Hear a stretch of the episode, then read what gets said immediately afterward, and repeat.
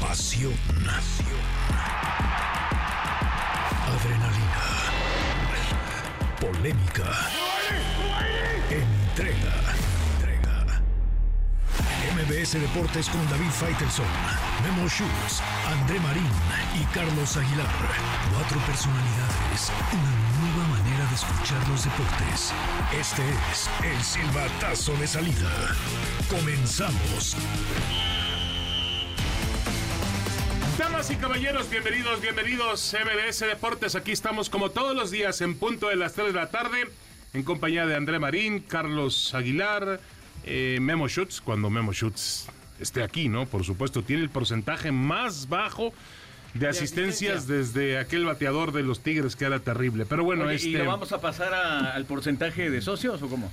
Puede ser, puede ser porque Ah, puede ser. es que la candidata para entrar como socia es Mariacel, pero Ah, Mariacel acaba con los tiempos compartidos de Cancún. Claro, claro, claro, claro. Ya no son compartidos, ya son de Ya- ya ella. son de ella, sí. No, no es cierto. Un abrazo para María Cel y también, por supuesto, para Memo Schutz, que está al pie del cañón en Las Vegas. Vamos a ir con él. Hay, obviamente, tema en torno al América que jugó anoche.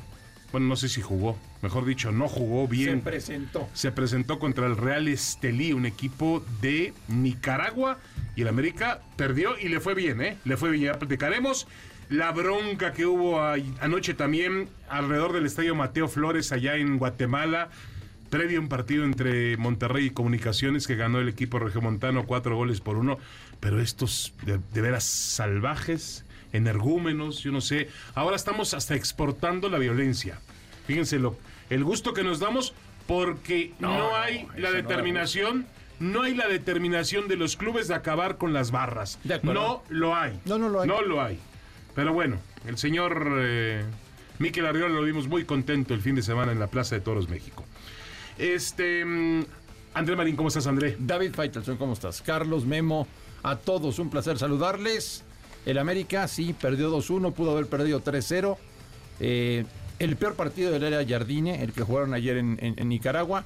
Van a avanzar de ronda la próxima semana, no van a tener ningún problema. Pero que sirva de enseñanza si es que el América quiere ir por el título de la CONCACAF. Tiene que mejorar muchísimo y darse cuenta el señor Jardine de que no tiene dos planteles.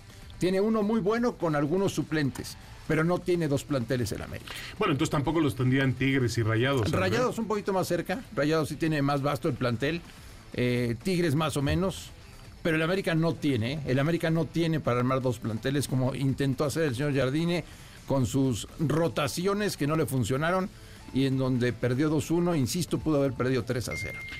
Carlos Aguilar, Carlos, ¿cómo estás, ¿Qué Carlos? tal? ¿Cómo están? Bueno, pues de repente, como dice el refrán, ¿no? Se le cargan las pulgas al perro más flaco y penosamente en la zona de defensa ya había visto Jardine lo que había pasado con Emilio Nara en el partido pasado justamente ante Rayados y bueno, la partida de la Jun y evidentemente un Kevin Álvarez lesionado le dan esa posibilidad de Emilio Lara y creo que ayer sí es eh, bastante fehaciente lo que pasa con el comportamiento de este chico. No hablo más que de no está listo para jugar justamente en esa zona con América y otra cosa es que tarda Jardine en hacer los cambios, verdad, se los guarda demasiado. En, en- en una cancha también demasiado rápida. Le costó mucho trabajo en tres cuartos de cancha América tener soluciones importantes ante la velocidad de la cancha. ¿eh? Sí, que el América tiene ya en Coapa, tiene un campo también sintético para... Para preparar partidos. Prepararse, pero cada campo sintético es diferente, estoy de acuerdo. Ahora no es un pretexto, no puede serlo. Tampoco todo es culpa de Lara. Ajustas, ¿De ajustas acuerdo? cosas. Y tenía que haber hecho cambios a medio tiempo, más drásticos, Jardiné.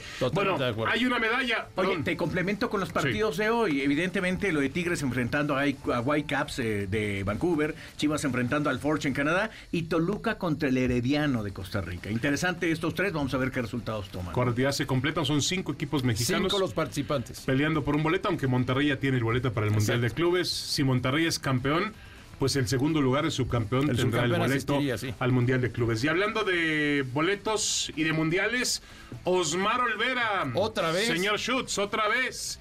En el trampolín de tres metros le da a México otra medalla. Esta vez bronce por detrás de los chinos. Los dos chinos que estuvieron por delante de él fueron oro y plata en, eh, en los Juegos Olímpicos de Tokio para que se dé una idea dónde está compitiendo Osmar Olvera a sus 19 años de edad. México llega a cinco preseas en el Mundial de Natación, solamente por debajo de China y la Gran Bretaña y por arriba de Australia. Claro, Falta que los australianos se pongan a nadar en las próximas horas y Ahí se acabó la historia. ahí se acabó la historia. México va a tomar su lugar, pero México es una potencia en clavados. Pero No- potencia, ¿eh? Sí, de acuerdo. impresionante. sí, lo que pasa es que los chinos obviamente están en otro nivel, ¿no? Y qué bueno, este es un gran panorama de, de ver a Osmar metido en competencia con los chinos, que son fundamentales, pero qué bueno que se lleva esta medalla de bronce, ¿no? Y está en competencia, está listo, está en el pináculo ahorita. De acuerdo. Señor eh, Guillermo Schutz, Memo Schutz, saludos en Las Vegas, Nevada. ¿Cómo van las cosas? Ya cada vez más cerca del partido. He visto las transmisiones que ha hecho TUDN, Televisa, Univisión y realmente el set es espectacular. No, en, Espectacular. las- en- en el Caesars Palace. No, yo insisto. más- más- hotel más significativo en Las Vegas no hay. Sí, De sí, acuerdo. ¿no? No, y yo insisto, se ve tan bien Memo Schutz con la Torre Eiffel atrás que igual lo dejan ahí para que cubran los Juegos Olímpicos en una París. Es una muy buena idea. sí. Memo, ¿cómo estás? Saludos. Ah, familia, familia, sí, incluyéndolo ustedes, señor David Faitelson, mi Charlie, André, como siempre, un, un gusto. Esperemos que en unos meses más, pues no la cambien, no cambien esta Torre Eiffel por la original, ¿no? Que, que tengamos ahí una gran cobertura también dentro eh, de tu Ahorra bueno, viáticos, ahorra viáticos, sí, Memo. Sí, sí, Créeme, no he gastado ni uno solo hasta el momento. Ah, Son bueno. las ganancias del casino de Torneo Ahorra viáticos porque el América anda buscando lateral derecho. No, pero es que... El que entendió, entendió. El que entendió, entendió exactamente, sin duda. Pero oigan, oigan, los Mar Olvera extraordinario, ya decían tan solo 19 años de edad, ya con cuatro medallas, inclusive él ganó la plaza olímpica en Fukuoka en esta misma prueba, en el trampolín de tres metros, le ganó la plata hace ya un año, así que está entre los mejores del mundo, bien lo ponías en perspectiva, David, eh, solo por detrás de, de los eh, chinos, y bueno, pues Osmar también es, una, es un gran candidato para obtener presea en eh, los Olímpicos de París. Lamentablemente no habrá equipo completo de clavados para, para la delegación mexicana en, en París, ya que Arancha, Arancha Chávez y Paola Pineda finalizaron en el séptimo lugar, se quedaron a cuatro puntos del último boleto que fue para Alemania, que finalizaron sextas, así que eh, lamentablemente no alcanzaron a meterse, pero sí, México estará en prácticamente todas las modalidades, en 11 de las 12 posibles, México estará eh, luchando por medallas. Y ya decían lo de, lo de Las Vegas, que hoy la nota no la dieron ni los 49 de San Francisco ni los jefes de Kansas City que abrieron sus puertas en sus respectivos hoteles para hablar con los medios de comunicación. Estaremos escuchando más adelante a Patrick Mahomes y a Travis Kelsey. Pero hoy la nota la dio un loco, no sé si es familiar de alguien, pero un loco que se subió a la esfera. A la famosa esfera No. Stratosphere aquí ¿Cómo? eh, de Las Vegas. Sí, sí, sí, cerraron mexicano, las calles. seguro es mexicano. Que- no, bueno, eh, no, dudo, no dudo que después de unas copas terminó por ahí. De hecho, estaba viendo si era Enrique Bura, Pepe Segarra No, o Toño, no. pero no, no fueron ninguno de Ya ellos. déjalos vivir. Ya deja a los compañeros en paz. Pues si ya han vivido mucho. Han vivido mucho. Siempre en la grilla, Memo, ¿verdad? Pero bueno, es bueno para Memo la es grilla. bueno. El No, Chapulín de Chapultepec.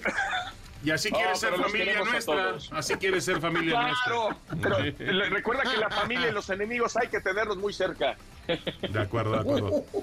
Bueno, Memo, ¿te parece bien si escuchamos al eh, señor Jardiné y enseguida comentamos lo que ocurrió anoche con, con el América en Nicaragua? Vamos a escuchar al entrenador del América. Como lo decía muy bien André, la peor noche que ha tenido el brasileño desde que dirige al Club América, incluyendo aquella derrota contra, San San Luis, Luis, porque ya estaba todo definido, ¿no? Así es.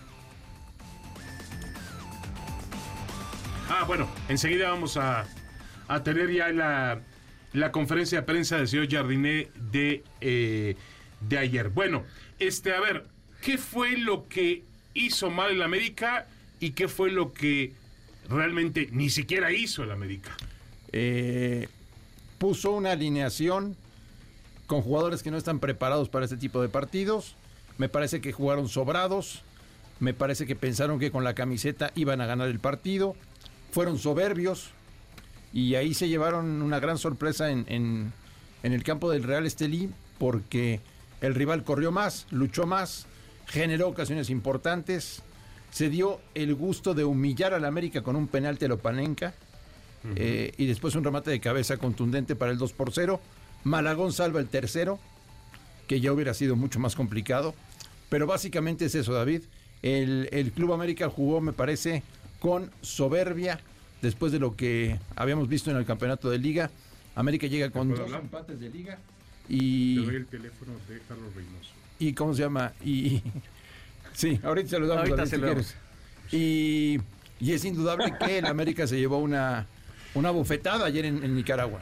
Bueno, le vamos a tratar de hablar con el maestro Carlos Reynoso, que se está recuperando de una de una operación que tuvo y que anoche estuvo en el partido con conceptos muy interesantes como siempre. Si alguien es autoridad para hablar de la América, ese es, Es él. Carlos Reynoso. Pero Oye, y, y él justamente lo que reclamaba fue la reacción tardía de Jardine. Ya te diste cuenta que este chico no está, bueno, dale una oportunidad, genera algo diferente. Terminaron por entrar los que tenían que estarse recuperando, entre ellos físicamente Fidalgo, entre ellos Cabecita Rodríguez, entre ellos el propio Diego Valdés, y transforman completamente al equipo. Es decir, sin estos tres jugadores, incluido incluso Henry Martin, América se vuelve un equipo normal. Sí, está bien, está bien, te acepto eso, pero a ver, es el equipo campeón del fútbol mexicano. No me digan que el América es Sí. un equipo famélico, no me digan que el América es un equipo... el reclamo, David, es No. por la actitud Ah, del eh, equipo. correcto. La Yo actitud creo que va más por ahí. Jugaron muy sobrados ayer. Fueron ayer en Memo Shoot totalmente confiados, sobrados. Vamos a jugar contra un equipo desconocido que, por cierto, ha eliminado a los eh, en su camino en la CONCACAF. Se ha encargado de eliminar y, bueno, ganarle y eliminar a varios campeones de ligas diferentes Sí. de, de esta parte del continente. Memo, realmente, yo lo que creo que el América pecó de soberbio y también sus futbolistas.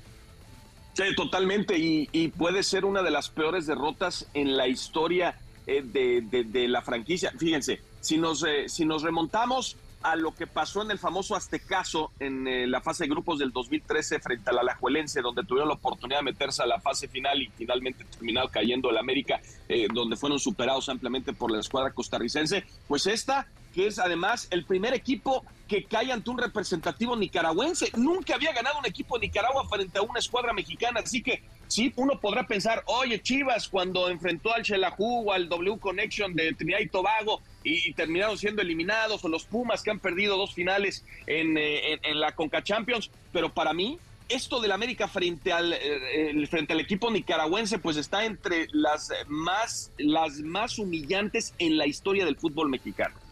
Sí, sí, sí, de acuerdo contigo, de acuerdo contigo. Nunca a un nicaragüense le había ganado a un equipo mexicano un partido oficial. Sí.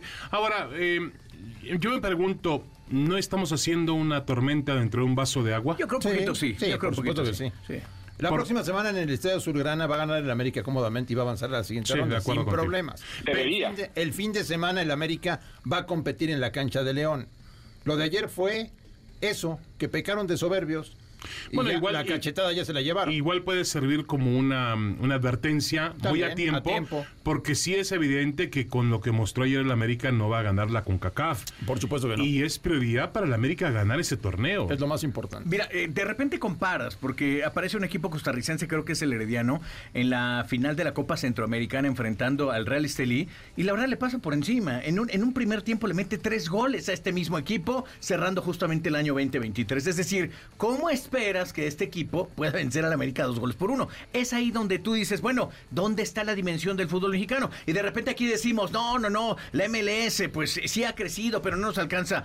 El que no ha crecido es el fútbol mexicano y los que empiezan a crecer justamente son este tipo de, equipos que se empiezan a meter en estas fases y te empiezan a jugar al tope, al 100% y tú vas explicente a no querer sacar un mal resultado. Bueno, y es una, es una, mm, eh, vamos, es un comportamiento común del fútbol mexicano, ¿no?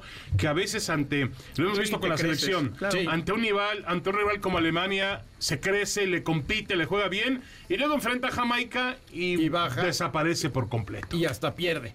Y hasta pierde. Y hasta sí. pierde, Pero es algo que está en la mentalidad del futbolista Siempre pasa, mexicano. sí, sí, sí, es un mal que tenemos de toda la historia. Cuando nos sentimos superiores al rival, bajamos mucho. empiezan los problemas, eh. Memo. Cuando vamos de víctimas es cuando mejor se ve el fútbol mexicano. Y es evidente que eh, los demás equipos pues aprovechan. La verdad es que me parece que el Real Estelí hay que darle reconocimiento. Anoche jugó muy bien. Hubo una tajada memo de Malagón Era el tercero. Sí, sí, con sí. el marcador 2 por 0 que hubiera sido 3 por 0. Lapidaria. Sí, ya me parece más complicada incluso en lo mental para el América para poder meter el gol. Que por cierto ayer decíamos, en- se decía en la transmisión, yo lo tomé de ahí y bueno, acepto también, por supuesto, la, la pifia. No vale el gol de visitante. En la, No para, vale. para la CONCACAF. No vale el gol de visitante. Eh, yo supongo que el criterio para desempatar pues será tirar penaltis, ¿no? Me imagino que sí. si no vale, si no hay el tema del gol visitante no vale dentro de la eliminatoria de CONCACAF. Así es. Pero de todas formas creo que la América tiene las posibilidades, Memo, de darle la vuelta al partido, ¿no? Bueno, debería, ¿no? debería de, pasarle por encima al Real Estelí. Hay que, para poner en perspectiva a todos los que nos están escuchando, en la liga nicaragüense, la primera división solamente tiene 10 equipos. El Real Estelí es el equipo más laureado, es el conjunto que en el torneo anterior quedó en el primer lugar, ahora está en el segundo sitio. Pero eh, decían, no tiene el América eh, para un segundo cuadro, discúlpeme, hasta el segundo cuadro debería de ser competitivo y pensar en ganarle al Real Estelí, porque si no han demostrado un nivel en Nicaragua que realmente hay que destacar. Vamos, en siempre los hexagonales finales y en los torneos de, de, CONCACAF eliminatorios, pues eh, están todos los demás, pero nunca está Nicaragua. Yo creo que fue una llamada de atención, como dicen, un golpe en la mesa para decir, ¿saben qué? No se confía, no se pueden confiar con nadie, sí es un mal del fútbol mexicano, siempre cuando vas con el, rival de menor jerarquía, en donde pues te confías y luego te pasan por encima, eh, pero creo que América debería de poder ganar. Ahora, si no gana en el Estadio Azteca, si no remonta, pues sí, vaya escándalo y eh, apaguen, apaguen el Azteca y pensamos en el Mundial y ahí se quedó todo, ¿no? No, no va a ser así. ¿Cómo? No, no va a ser no, así. No, no, Digo, no. entrar no, en Azteca es en, Ciudad de los Pero Deportes, va a avanzar. Pero va a avanzar. De acuerdo. Bueno, eh, el tema de que mm, es igualmente, bueno, todavía más grave lo que pasó con los aficionados de Monterrey. Sí, gravísimo. Ayer veía las imágenes, decía, bueno, es una zona de guerra que corresponde a algún otro punto del planeta donde hay conflictos, lamentablemente, pero no, era el estadio de fútbol de Guatemala, se estaban dando con piedras, con botellas, con, con palos. Eh, y de una forma tan salvaje y sanguinaria que uno diría, bueno, ¿qué les pasa a esos tipos? ¿Qué les pasa? Y ya son muchos metidos en esas broncas gente de Monterrey, ¿no?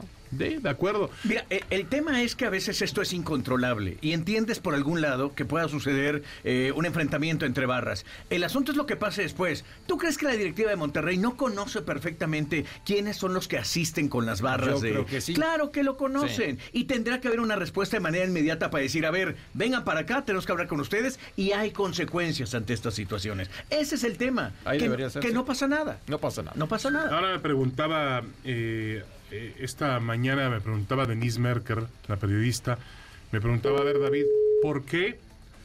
¿Por qué existen las, este, las barras? Las barras. ¿Por qué los clubes lo protegen? Y yo la verdad no tengo una, tengo cualquier cantidad de teorías en la cabeza. No puedo confirmar ninguna. Yo sé que en Argentina se utilizaban como grupos de choque, grupos de poder, sí. pero aquí no hay elecciones, André. no, no, no. Es decir, allá se utilizaban para ganar las elecciones del club. Exactamente. Y cierto presidente les pagaba, le- les pagan boletos, Viajes, porque- viajes.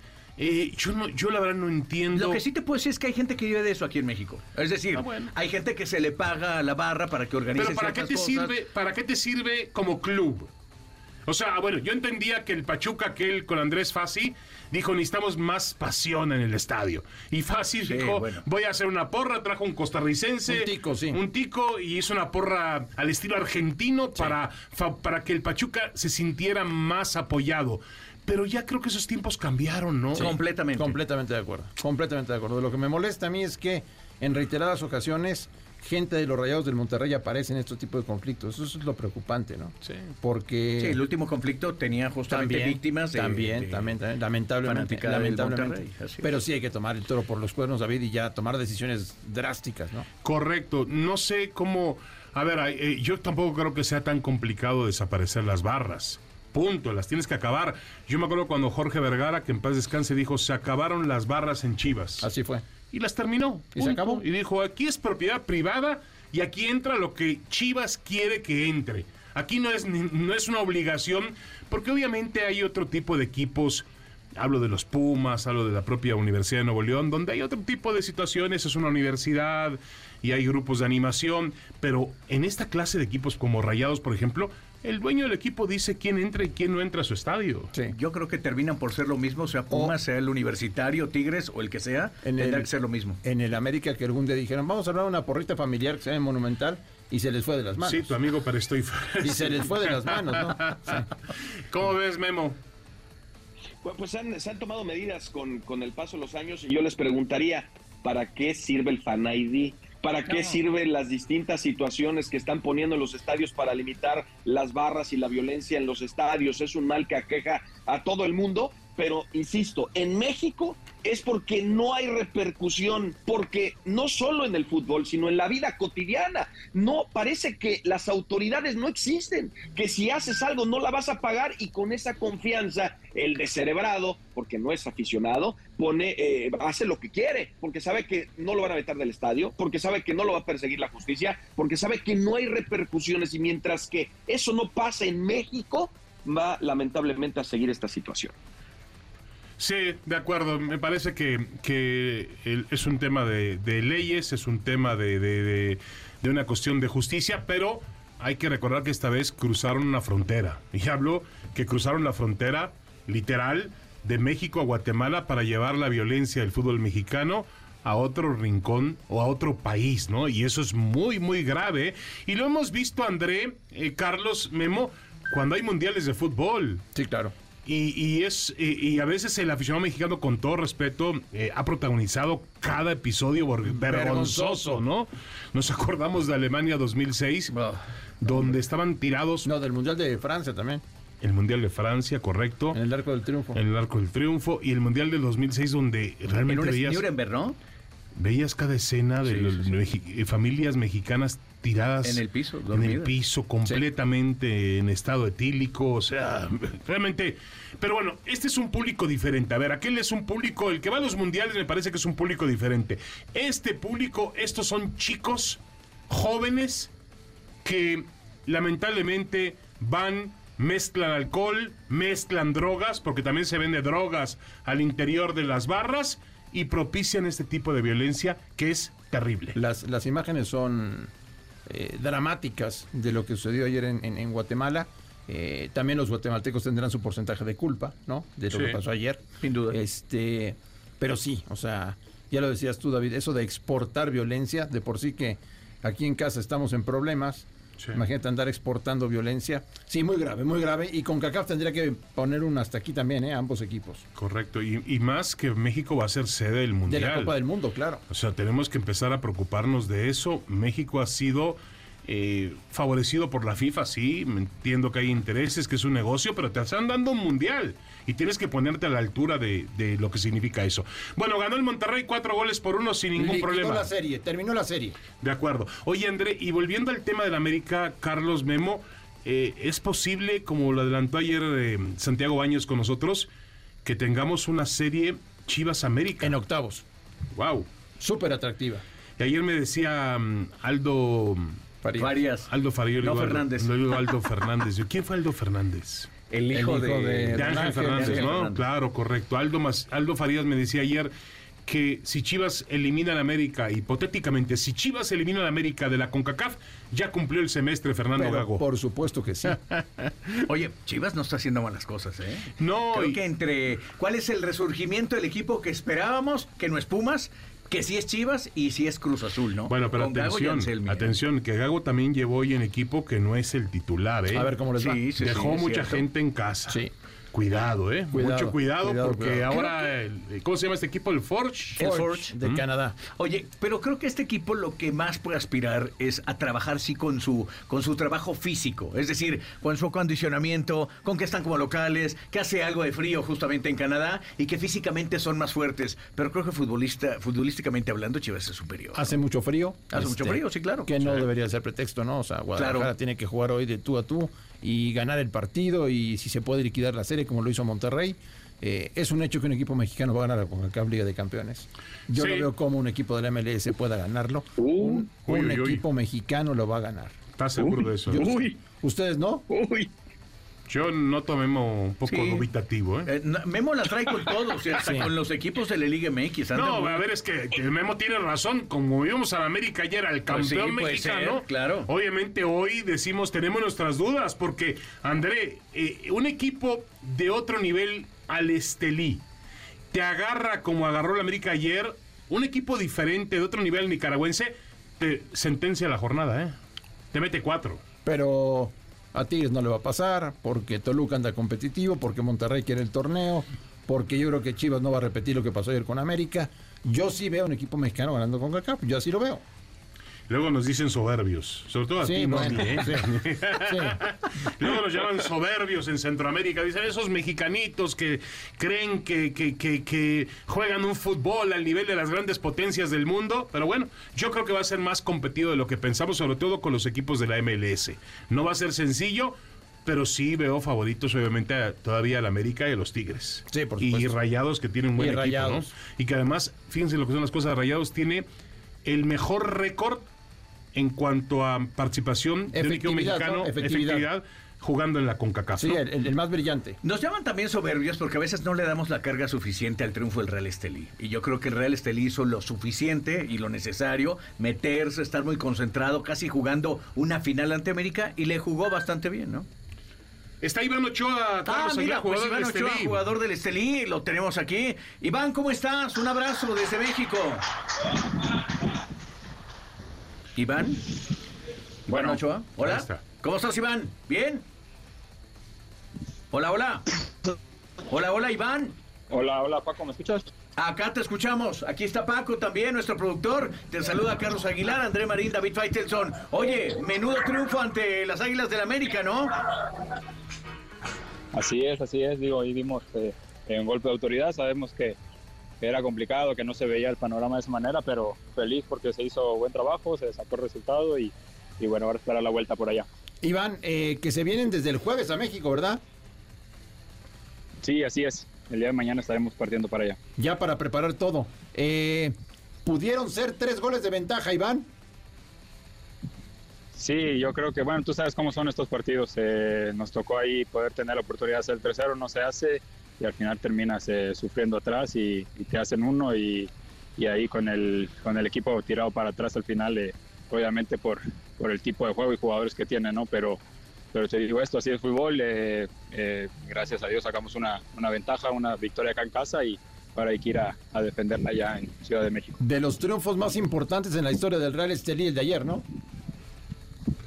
Sí, así es, así lo comentaban aquí en el club, en la ciudad, en el país, eh, tanto también en el, torneo. Yo creo que ha sido, eh, como te digo, uno de esos partidos que la gente no esperaba y que es una alegría muy grande acá para, para toda la gente, para el club y, y una manera de dar ese golpe de que está haciendo bien las cosas, de que el torneo pasado hicieron bien las cosas en el torneo centroamericana, la Copa Centroamericana. Y bueno, ahora que nos toca esta presentación eh, en el torneo con CACAP, hacerlo de buena manera también. Iván Ochoa, te saludo con mucho gusto. Iván, tú fuiste canterano del Pachuca hace ya algunos años eh, y pasaste por algunos equipos. Bueno, hasta jugaste en Chile con, con el Everton, eh, el Audax italiano. ¿Cómo terminó Iván Ochoa en el fútbol nicaragüense? ¿Qué tal, David? Eh, saludos también. Eh, pues mira, sabes cómo, cómo da vueltas el fútbol. Eh, platicaba ahí también en, en otras entrevistas. El fútbol es así, a veces por más que, que uno ande bien, a veces la- las cosas no están en, en las manos de uno. Siempre hay muchos factores que no dependen siempre de, de solamente el jugador. Eh, y bueno, así es eh, como es el fútbol, así es como es la vida, está dando vueltas, ha tocado estar arriba, estar abajo y bueno, hoy me, me- me brinda la oportunidad de, de poder estar acá de venir a sumar, de venir a, a volver a tener minutos, volver a tener esa, esa participa- eh, participación, sentirte jugador. Y bueno, como te digo, eh, yo eh, siempre estoy agradecido con el club, me, han abierto las puertas de una manera increíble, el club, el país, los mismos compañeros y, y es lo mismo que se refleja dentro de la cancha también. Oye, Iván, un momento vital, viven ayer, ya estaban dos goles por cero apenas iniciado el segundo tiempo, consiguen esa anotación y la verdad que veo que, que de repente parecía que el Real Estelí no se la estaba creyendo, ¿no? Eh, Estaban venciendo dos goles por cero al campeón de México. Bueno, así, así se veía. Nosotros obviamente trabajamos toda la semana eh, en pensando en que se podía, en que somos capaces, en que dentro de la cancha somos 11 contra 11, que esto es fútbol y, y bueno, para nosotros era un, un- un objetivo que estábamos alcanzando. Eh, era una buena ventaja, como lo comentamos, el, el 2 a 0 y también si hubiéramos hecho ahí el 3, pero, pero bueno, no se dio así. De todos modos, te digo, eh, Bueno, perdimos un poco. perdimos. de, de buena manera. Ahí lo recuperamos. Oye, Iván, ¿y cómo pinta el partido de vuelta? No va a ser en el Azteca, va a ser en el Estadio Azul. ¿Cómo pinta la vuelta? No, igual, yo creo que va a ser un partido. eh, Tú igual, conoces bien el estadio, jugaste con Atlante ahí, ¿no? Sí, así es, Sí. así es, así es. Este, bien, entonces, bueno, también es buena cancha, no, no podemos decir nada eh, en ese sentido. Y lo demás, te digo, va a ser un partido parecido al de acá, yo creo, eh, donde vamos a, a mostrar también buenas cosas, vamos a intentar proponer igual, vamos a ir a, a intentar ganar también el partido y obviamente que te puedo decir de parte de América que va a estar en su casa eh, con su gente y, y que quiere revertir esta situación. Oye, Iván, en la cancha, ¿notaste a los jugadores del América sobrados?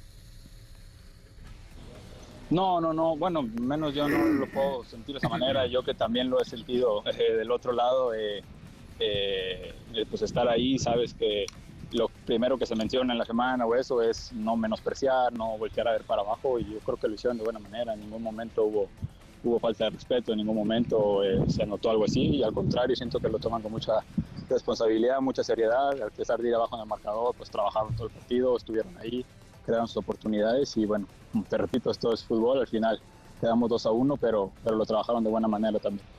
Iván Ochoa, jugador del Real Estelí de Nicaragua, que anoche le ganó al América, al campeón mexicano, dos goles por uno. Y yo me niego a, pensar, como dicen algunos, que fue un accidente. El equipo nicaragüense fue mucho mejor que el América y le ganó con justicia y tiene una ventaja, ventaja al fin y al cabo, que tendrá que venir a, a no solamente a proteger, me parece a mí Iván, sino a tratar de aumentar en, eh, en la Ciudad de México.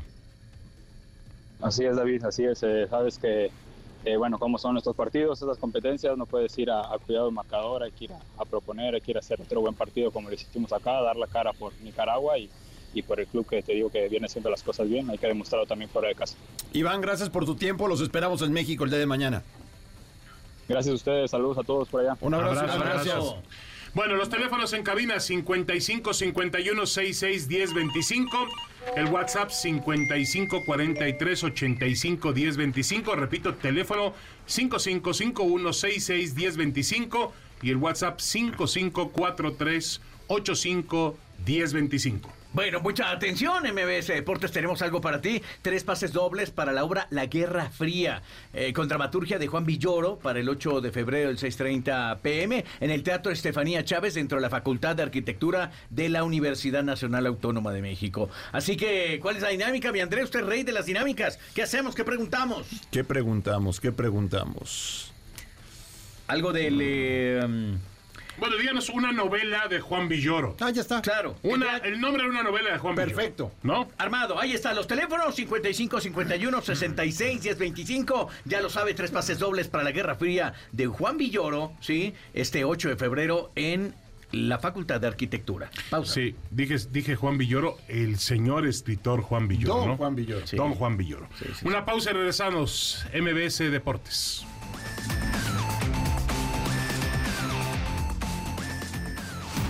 MBS Deportes, síguenos en todas nuestras redes sociales. Haremos una pausa. En un momento continuamos. David Faitelson, André Marín, Memo Schutz y Carlos Aguilar están de regreso. MBS Deportes. En Deportes.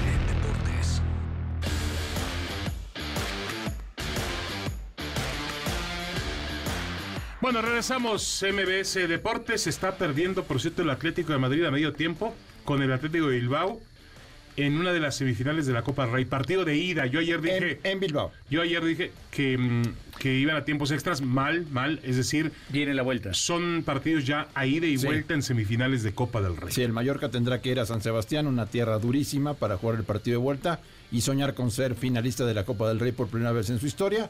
Y en este momento se juega el Atlético de Bilbao contra Atlético de Madrid.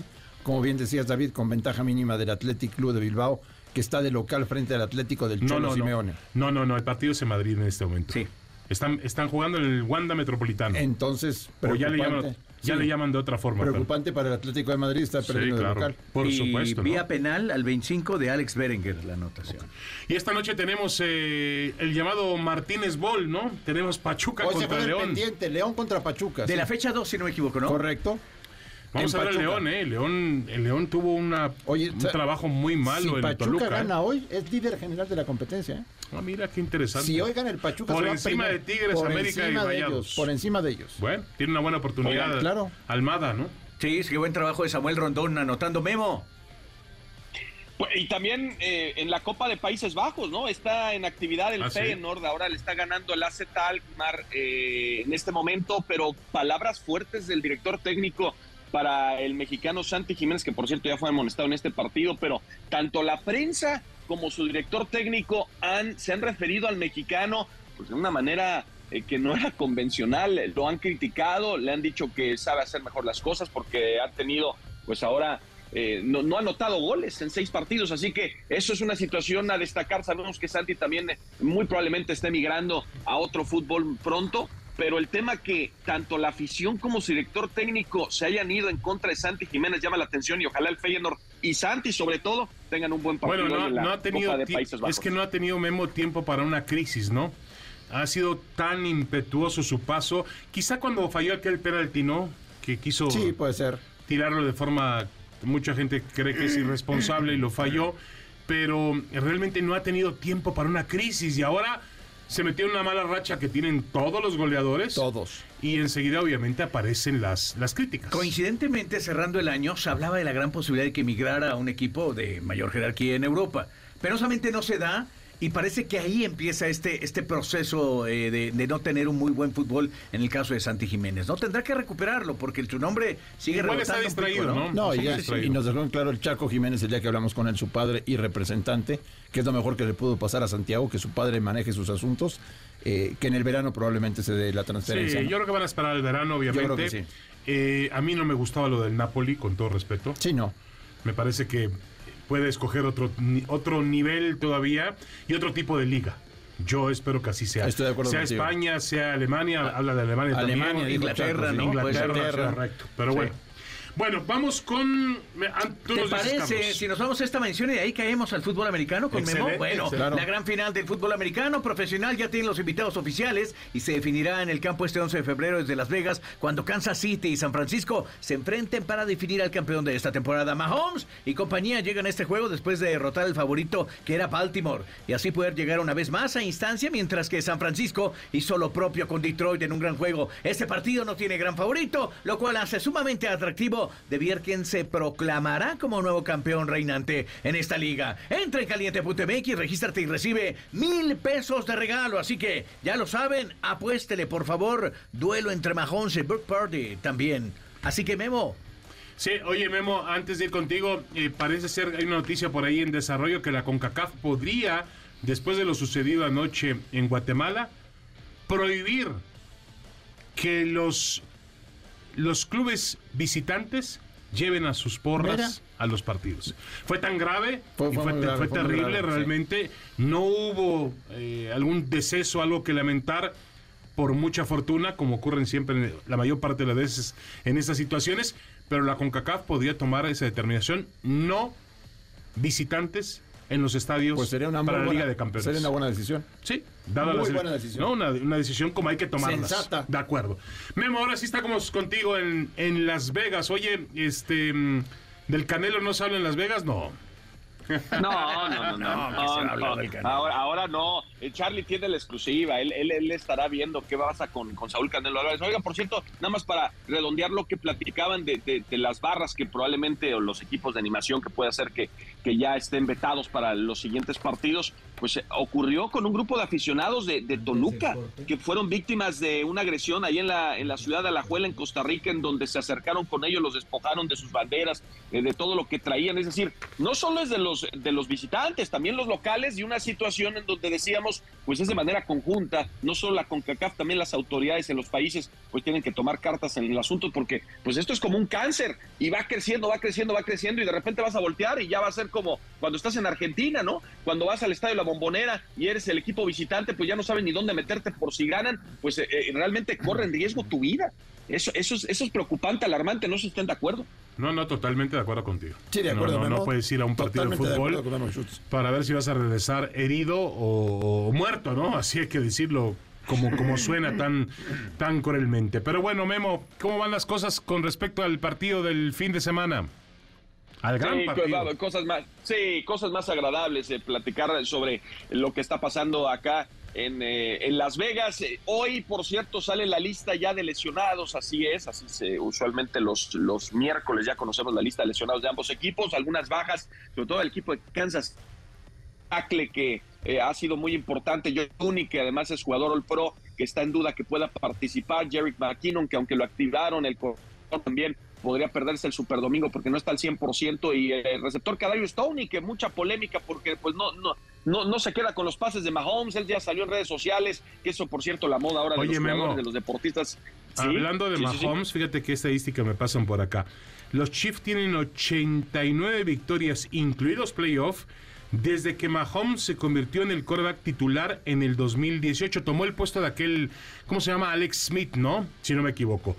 este, la mayor cantidad en un lapso de seis temporadas en la historia del NFL, ya superando a los Patriotas con Belichick, con Tom Brady, de 2003 a 2008 que ganaron 88 juegos. Así que 89 victorias te habla de la valía de Patrick Mahomes, que es la gran estrella del domingo. Sí, lo es. Por encima, con todo respeto para Taylor Swift en temas de, de fútbol americano, por encima de. O del otro quarterback, Brock Purdy. ¿no? De acuerdo. tiene También una gran no, no, no. Mahomes es el, es el hombre, es el personaje. Es el Messi del partido. Sí, de acuerdo. Sí, sí, es el, hombre de los 500 millones de dólares. Bueno, Brock Purdy es el tercer mariscal de campo más joven en arrancar un Super Domingo. Tan solo tiene 24 años de edad, eso no hay que perderlo de vista. Pero lo de Patrick Mahomes, bajo cualquier métrica que ustedes quieran eh, imagínense, nada más en el Allegiant, porque sabemos que enfrenta a los Raiders dos veces por temporada. Tiene marca de 4-0, 1254 yardas, 10 touchdowns y una intercepción. En cuanto a playoffs, solamente a los 28 años de edad está por detrás de Tom Brady y de Joe Montana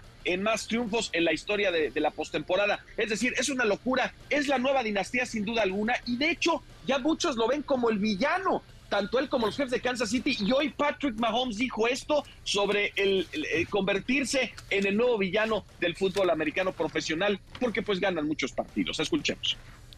Not necessarily. I think uh, I just like winning. If, if you win a lot and, and that causes you to be a villain, then I'm, I'm okay with it. But at the end of the day, I'm going to enjoy playing the game and try to win as much as possible.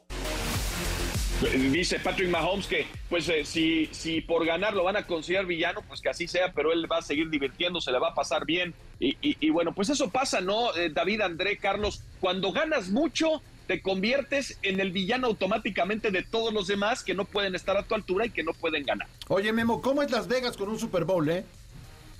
No, la, la locura, la locura. Yo, yo sé que eh, eh, el boxeo, las artes marciales mixtas, los deportes de contacto, la NHL con los Golden Knights, pues eh, la verdad, en Las Vegas hay un gran ambiente, pero el Super Domingo que estamos hablando, que es el evento más importante de la Unión Americana, que más de 120 millones de personas lo ven año con año, pues aunado al tema de Las Vegas, que yo creo se está convirtiendo en la meca deportiva, que antes se ah, pintaban su raya por el tema de las apuestas, pero ahora que todo mundo está asociado, está asociado y están ganando muchos billetes verdes por esa misma situación, pues ya el deporte y todas las ligas quieren estar y con el Super Domingo, André, eh, David Carlos, es la locura. La verdad es la locura, las calles está colapsado, de por sí en Las Vegas siempre hay gente, pero ahora cada vez más están llegando en cascadas y el domingo va a ser una locura. Oye, y hablando de locuras, Memo, eh, reventa, ¿en cuánto estarán los boletos en reventa? Bueno, pues si, si, están guardando unos centavitos o por lo que perciben en MBS, pues eh, yo creo que fácil compran 100 mil pesos el boleto más barato en estos momentos. 100 mil pesos el más barato. Sí. El más barato. Caray. Exactamente. Que David quiere tres. No, yo voy para, voy para San Diego mañana, este Memo, estoy a cuatro horas de distancia en mi super camioneta, llego ahí en tres horas 20 minutos. ¿Me puedes conseguir un par de boletos, Memo? Eh, te, consigo afuera en el tailgate si quieres ahí ponerte con tu supercamioneta y puedes hacer parrilla y todo, pero en el estadio sí lo veo muy complicado. No me peluces a David y sus dólares. Te, mataron, David, te mataron. Está bien, está bien, Memo. Gracias, Memo, eh. Gracias por la invitación, de veras. Y eso que somos familia, eh. Te voy a dar mi acreditación, querido hermano. Tienes mi acreditación si gustas y te puedes quedar hasta en mi habitación. No, no, no, no. no igual termino, eh, igual termino en el mismo lugar donde terminó Carlos por allá.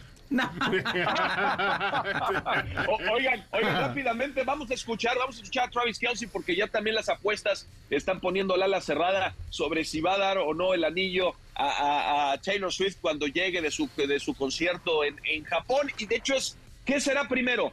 ¿El anillo a Taylor Swift o el anillo de campeón de Super Bowl para Kelsey? Escuchemos. I'm hoping I get this ring on Sunday. I know that. Que el domingo va a recibir el anillo de campeón y ya todo lo demás es ganancia. Él está preocupado por seguir sumando en, su, digamos, en su currículum. Tiene 34 años de edad tiene 156 recepciones en playoffs, el número uno de todos los tiempos por encima de Jerry Rice, está rompiendo marcas. Insisto, estos jefes de Kansas City es la nueva dinastía ya del fútbol americano y es uno de los grandes equipos en la historia de los deportes profesionales. Estamos viendo, estamos viendo un gran linaje y lo que vamos a vivir el domingo, caballeros, familia de MBC Deportes, va a valer mucho la pena. Recuerden, por Canal 5 a las, eh, a las 5 por el 5, como ya es costumbre, y también por Univisión por primera vez para todos los Estados Unidos, narrado en español. Así que va a ser un gran partido y ahí los esperamos. Perfecto. Comentarios de la gente. Aquí está en MBC Deportes. Giovanni, saludos a todos. Totalmente de acuerdo, como le decían en la transmisión de anoche. El América peca de soberbia de poner ese cuadro de jugadores. En mi opinión, primero de jugar con titulares y durante el partido hacer los cambios para dar descanso a los jugadores. Mauricio también. Saludos. Al parecer la federación no aprendió nada de lo sucedido en Querétaro. Solo tapan escándalo tras escándalo. Bueno, ya hay información de que con CACAF llegarán algunos castigos. Diego, un abrazo a todos, aunque el América haya perdido nunca se puede dar por muerto. Muchos eh, pensamos que es el rey de las remontadas, como el Real Madrid. Ah, pues ya, ahí está. ya, ya, Hombre, ya, ya, ya. bueno, Dios aquí mío. está, aquí hay libertad, inclusión, aquí hay de todo. Bueno, eh, más, más que hay que recordar a la gente que el América no perdió ayer con el Real Madrid, ¿eh? No. Fue el Real Estelí. Estelí. Exactamente.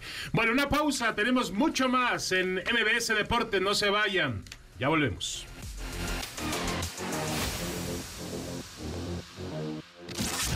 Estás escuchando MBS Deportes. En un momento continuamos. David Faitelson, André Marín, Memo Schutz y Carlos Aguilar están de regreso. MBS Deportes. En Deportes.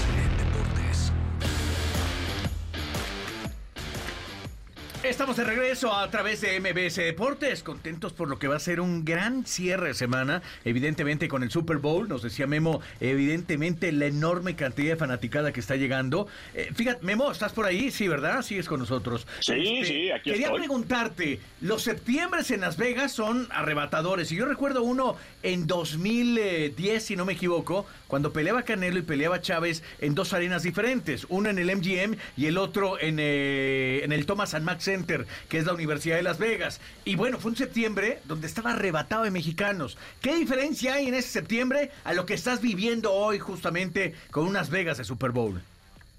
Y, y sabes también, también cuál, Charlie, que hemos tenido la oportunidad de estar en varias, en varias peleas, la de, la de Canelo contra Mayweather, fue la locura, había Claro. 200 mil mexicanos, 200 mil mexicanos en Las Vegas para esa pelea. Sabemos que eh, hay muchos fanáticos del fútbol americano en nuestro país y que van a estar haciendo el viaje. Eh, además, aquí hay un, digamos que hay un plus a otras ciudades, a otras sedes del Superdomingo. Si no alcanzas un boleto, si no puedes estar en el estadio, en el Allegiant para el juego, están todos los bares, todos los books, todos los hoteles donde están haciendo fiestas, fiestas tematizadas con el Superdomingo y donde vas a poder ver el juego pues en pantallas gigantescas 4K y que además pues ya sabes, hay bebida y hay lo otro. Entonces, yo creo que se va a romper récord en muchas situaciones de asistencia, yo creo en Las Vegas para el Super Bowl, hay que esperar los números, por supuesto, al terminar el partido, pero yo creo que la NFL está esperando algo que nunca antes había visto con Las Vegas y yo creo que se va a repetir una y otra vez, porque insisto, antes era el draft, antes eran otras situaciones que sumaban, ahora ya es el gran partido, es el Super Bowl y ya va a entrar yo creo Las Vegas dentro de esta rotación natural que la NFL hay que recordar que le daba la sede del Super Bowl o a los nuevos estadios que se construían como el de Minnesota, como el de Nueva York, etcétera, etcétera, o lo que ya era una tendencia o ya digamos era una era una regla no escrita en donde tiene que haber cierto clima, es decir, ustedes partan a, las- a los Estados Unidos a la mitad, es pensando en el sur, Nueva Orleans, Miami, Los Ángeles, eh, eh, Phoenix, ciudades donde pues el clima es mucho más agradable en invierno y yo creo que Las Vegas ya va a estar en esta rotación natural a partir del siguiente año. Oye, Memo, ¿se han movido las apuestas o no? Sí, bueno, se mantiene el, el San Francisco como favorito San en dos, Francisco ha sigue. a, a uno y medio. San Francisco sigue como favorito, pero, pero eso yo creo que, que todo el dinero vaya vaya para Kansas City, todo el mundo va a empezar, sobre todo cuando se va acercando el partido, y, y lo han visto también en las peleas eh, de boxeo, todo el mundo de repente se va con una escuadra y creo que va a ser eh, va a ser con Kansas City y esta línea yo creo que se va a acercar muy- más a los jefes. De acuerdo, pero muy, muy, muy pegada, ¿no? Se espera un partido cerrado, ¿no, Memo? Debe pues tendría ser. que ser así. Ahora, recuerden lo que pasó en el 2020 cuando se enfrentaron estos dos equipos, eh, donde Kansas City estaba perdiendo el juego 20 a 10 y luego hubo 21 puntos sin contestación de la escuadra de los jefes, le dieron la vuelta y ganaron el partido. Entonces, todos están esperando que Bueno, y el año pasado venganza- Kansas no le dio la vuelta también a Filadelfia. Bueno, claro, también fue un partido cerrado también, porque también. Jalen Hurts y compañía estaban ganando. eh, entonces, insisto, va a ser un buen juego. Creo que San Francisco se olvidan muchos que los 49 fue el mejor equipo de la conferencia nacional y que tienen superestrellas en prácticamente todas las posiciones. Kansas, obviamente, pues ha hecho unos grandes playoffs y es el equipo de Patrick Mahomes, es la nueva dinastía. Yo creo que por los dos lados hay, hay situaciones que pueden favorecerlos, pero va a ser un partido cerrado. Perfecto, Memo. Pues ya estaremos contigo eh, jueves y viernes para. Fíjate que. Bob Arum, eh, atento a lo que está pasando en Las Vegas, suelta pelea de boxeo. Teófimo López enfrentando a Germain Ortiz. Va a ser justamente mañana. Hoy fue ceremonia de pesaje. Es pelea titular superligera de la Organización Mundial de Boxeo. Y bueno, pues él aprovecha por donde. Claro, no, por claro, donde claro. Entonces ahí anda. Si quieres, te, Y también hay golf. te consigo un boleto, Memo, para el boxeo y tú me consigues para el Super Bowl. ¿Te Ah, eso parece? está bien. Se queda engallado, No, callado. No, no, estoy. No, perdón, suelta, perdón, ¿eh? no, no, perdón, Se no escuché, se fue, la, no se fue la señal, se, se fue el wifi, que se va de repente el wifi. Memo, Memo, Sí, dice sí, David sí. que te consigue boletos para la pelea de box, pero a cambio tú le des boletos para el Super Bowl. Ah, bueno, ok, yo te consigo boletos para el Lead Tour, que también está, por cierto, en, en el Country Club de Las Vegas, donde está Abraham Anser, hay mexicanos, hay esta, esta, digamos, esta gira Ah, mira. profesional que le busca competir a la PGA, que también está en esta semana de Super Bowl, porque juegan mañana, viernes y sábado, y luego el domingo no tienen acción porque pues van a ver el Super Domingo. Bueno, perfecto. Memo se hizo, mm, se hizo medio el, el- ¿cómo le podemos llamar? El que le habló el muerto. Exactamente, con los boletos para el Super Bowl. Pero bueno, la Virgen. ya nos mandó mensaje Toño Valdés y Enrique Bura que ellos sí nos apoyan.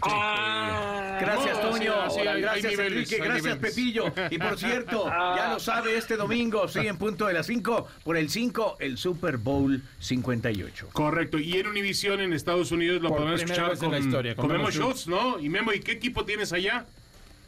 No, pues un trabuco porque tenemos a campeones del mundo, Martín Gramática, el único jugador argentino en levantar el trofeo Vince Lombardi, Diana Flores, que es campeona del mundo en flag football y se ha vuelto la sensación, se ha viralizado en redes sociales con el anuncio de Super Bowl que hizo la temporada pasada y también eh, junto a Ramsés Sandoval estará Lindsay Casinelli, Alejandro Berri en la Perfecto. cancha, Lantache, Jorge Ramos, está todo. Wow, wow. Muy bien. Pues ya nos vamos, señores. Gracias, Memo. Gracias, Carlos. Gracias, André. Buenas tardes. Hasta luego. Hasta mañana. Esto fue Provechito. MBS Deporte. Nos quedamos con Pamela Cerdeira.